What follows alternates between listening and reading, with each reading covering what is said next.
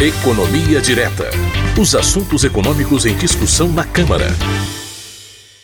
E já está conosco o economista Fernando Gomes, que todas as semanas destaca e detalha para a gente os principais temas econômicos que passam pelo Congresso Nacional. Bom dia, Fernando. Um prazer mais uma vez recebê-lo aqui. Bom dia, Cláudio, tudo bem? Bom dia aí para todo mundo que nos acompanha. Prazer e satisfação é minha de estar aqui de novo com você. Bacana. Vamos agora ao nosso primeiro tema, Fernando. A Câmara dos Deputados aprovou na semana passada a medida provisória 1061 de 2021, que cria o programa Auxílio Brasil o substituto do Bolsa Família. A MP foi aprovada na forma de um projeto de lei de conversão e modificou vários pontos da proposta do Poder Executivo.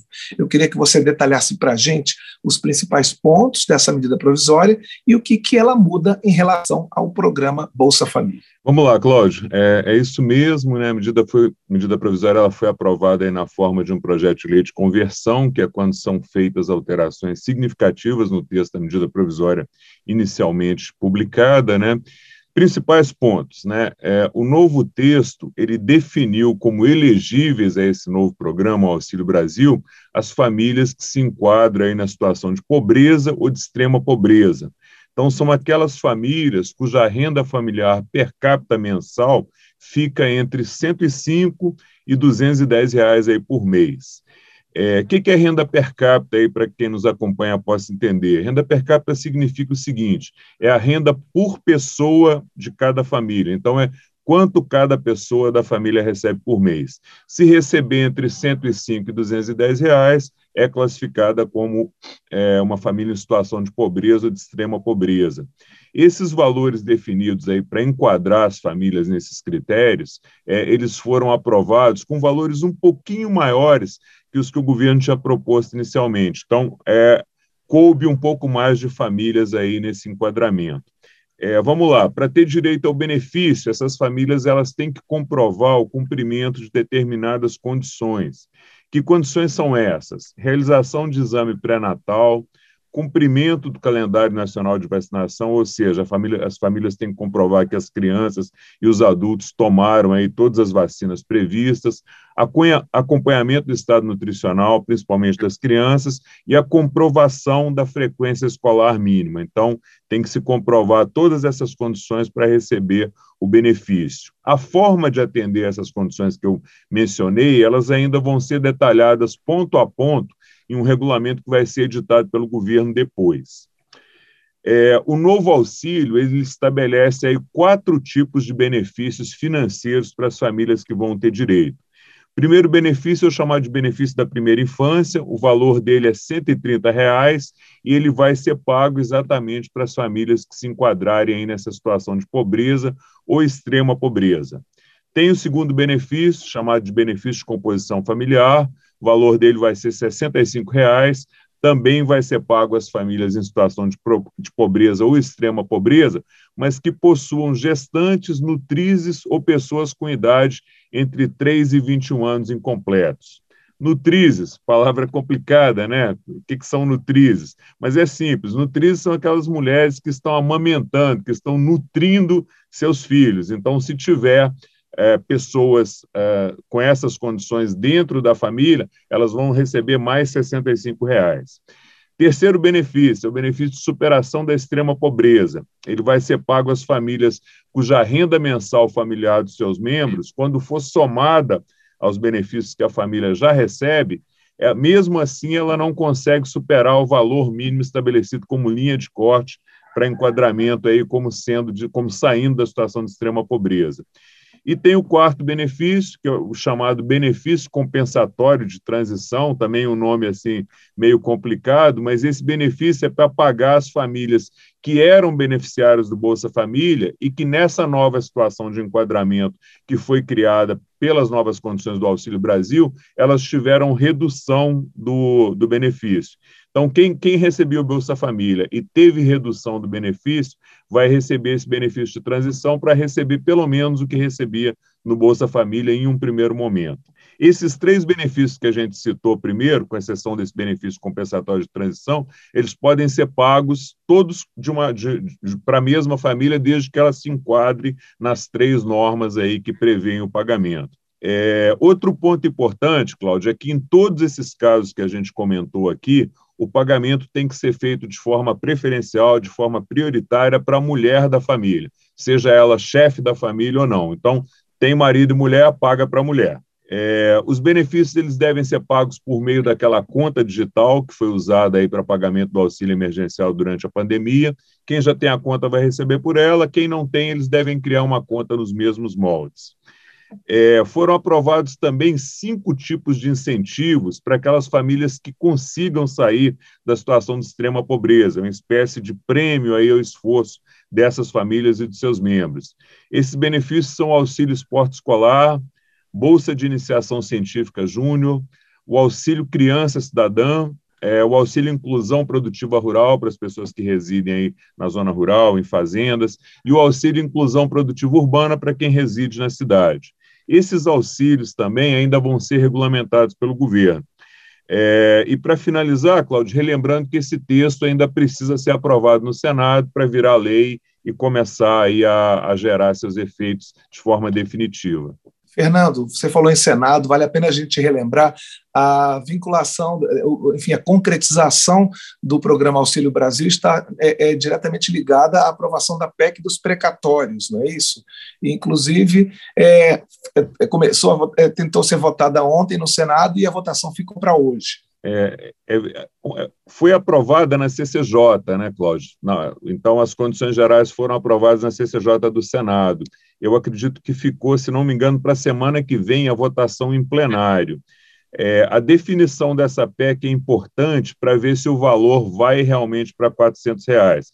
Então, a medida provisória que a gente está comentando aqui, ela aprovou o programa, aprovou condições com valores um pouquinho maiores, mas o valor esperado de 400 reais, ele depende da aprovação da PEC dos precatórios, que ainda está no Senado, e que se o Senado aprovar modificando o que foi aprovado pela Câmara, né, como você bem sabe, aí retorna para cá para mais uma rodada rápida para tentar fechar esse ano ainda. E a gente tem outro assunto para tratar com o Fernando Gomes.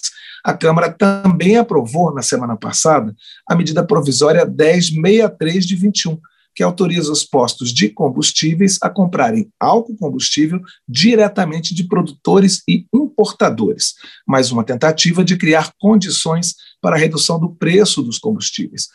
Fernando, você podia detalhar para a gente quais foram os principais pontos aprovados e se essa medida tem realmente é, é, é, o poder, né, a força para reduzir o preço, porque quem, quem usa carro está assustado cada vez mais com o preço que encontra nas bombas dos postos. Né? É verdade, Cláudio, não para de subir, né? É, pois é, é mais uma medida aprovada aqui no âmbito do Congresso, no sentido de tentar reduzir o preço dos combustíveis. Né? O que, que essa medida permite, na essência? Ela permite a venda direta do álcool combustível para os postos por produtores e por importadores.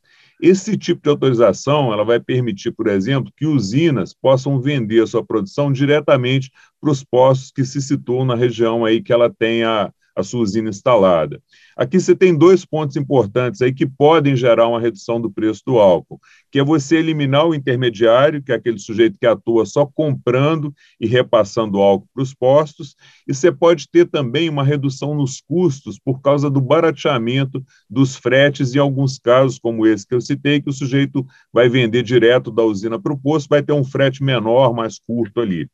É, outro ponto que vale a pena a gente destacar aqui é que na votação da matéria é, foi aprovado um destaque que retirou uma das novidades da MP, que era a permissão para a venda de combustíveis de outros fornecedores que são diferentes daqueles fornecedores vinculados à bandeira do posto.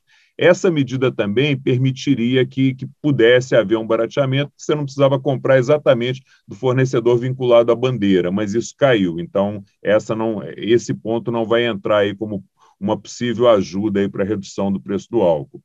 É, outro ponto importante aprovado também diz respeito a um tipo de vendedor chamado aí de retalhista, também foi autorizado pela medida provisória a vender etanol para os postos. Né? Esse retalhista, que tem um nome técnico aí complicado também, é transportador, revendedor, retalhista. Né? Hoje ele pode revender apenas óleo diesel, lubrificante e graxas para os postos. Né? Com a aprovação da MP, eles também vão poder vender álcool. Né?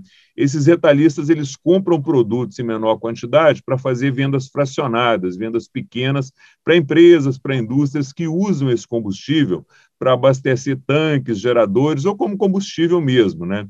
É, esse foi um segmento da economia, Cláudio, que eu não conhecia. Eu aprendi me preparando aqui para o programa. Nunca tinha ouvido falar nesse tipo de fornecedor chamado aí de retalhista na área de combustíveis. Então, aqui é bom que a gente fala, mas aprende também aí se, se preparando aí para os programas. Né? É, outro ponto importante, Cláudio, das mudanças que a medida provisória fez, diz respeito à tributação. Né? Mudou a sistemática de cobrança do, do PIS-COFINS para evitar a perda de arrecadação de impostos para o governo. Né? Então, se o importador exercer a função de distribuidor ou revendedor varejista ou retalhista, e ele fizer a importação diretamente, eles vão ter que pagar as alíquotas de PIS, COFINS que seriam devidas pelo importador ou pelo distribuidor, conforme o caso. Essas alíquotas aí sobre a receita representam 5,25% do PIS e mais ou menos 24% de COFINS.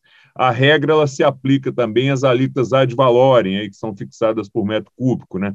Alíquota ad valorem são aquelas alíquotas que incidem sobre o valor, em percentual, por isso vem esse nome, ad valorem, sobre o valor. Né? Mas para calcular esse tipo de alíquota é simples, basta você multiplicar o valor do produto pelo percentual aí de taxa de imposto que vai ser cobrado aí conforme as regras que forem pré-estabelecidas.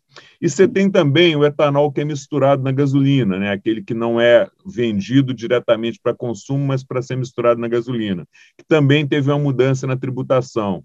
A medida provisória acabou com a isenção desses dois tributos, do PIS e da COFINS, que agora vão passar a pagar 1,5% de PIS e 6,9% de COFINS sobre esse etanol aí que é misturado na gasolina.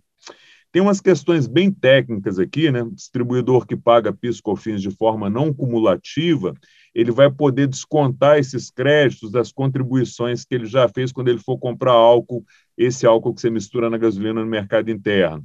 É, foram incluídas modificações também para as cooperativas de produção e comercialização de etanol. Essas cooperativas não vão poder descontar da base de cálculo desses tributos os valores que elas repassam para os associados. Os associados é que vão ter que fazer essa dedução. É, então, como você pode ver, Claudio, são medidas bem complexas, principalmente nessa parte envolvendo a tributação. Então, eu recomendo aqui, quem tiver interesse em conhecer a medida provisória a fundo, quem puder se beneficiar dela, que baixe o texto final da medida provisória aprovada aqui no site da Câmara, acompanhe depois a votação no Senado, faça uma leitura atenta para ir no, no ponto a ponto aí dessas questões. É, e, por fim, Cláudia, a sua pergunta sobre se vai haver uma redução de preço, é, essa é uma medida que ela ajudaria de forma isolada.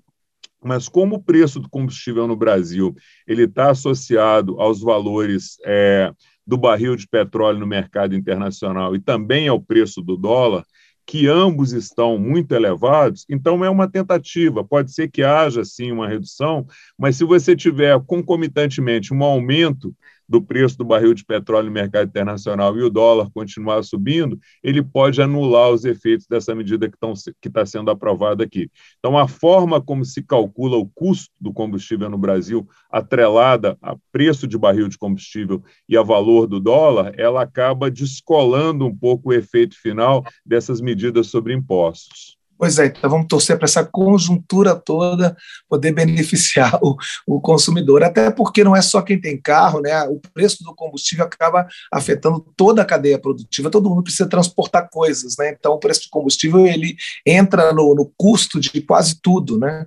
Exatamente, Cláudio. O combustível é praticamente tudo que é vendido tem algum tipo de transporte no país. E aí você tem aquele, a gente já comentou isso no programa aqui, aquele custo, aquela inflação indireta, aquela inflação de custos.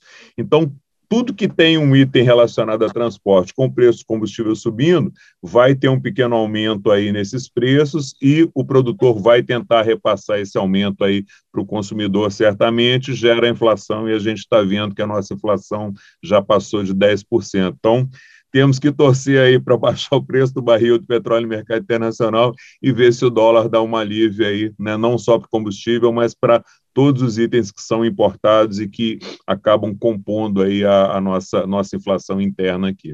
Vamos torcer. Fernando Gomes, muito obrigado mais uma vez pela sua participação aqui no painel eletrônico e até a próxima semana. Obrigado, Cláudio. Um prazer estar aqui com você. Um ótimo dia, uma ótima quarta-feira aí para você e para todo mundo que nos acompanha. Um abraço, bom trabalho. Um abraço.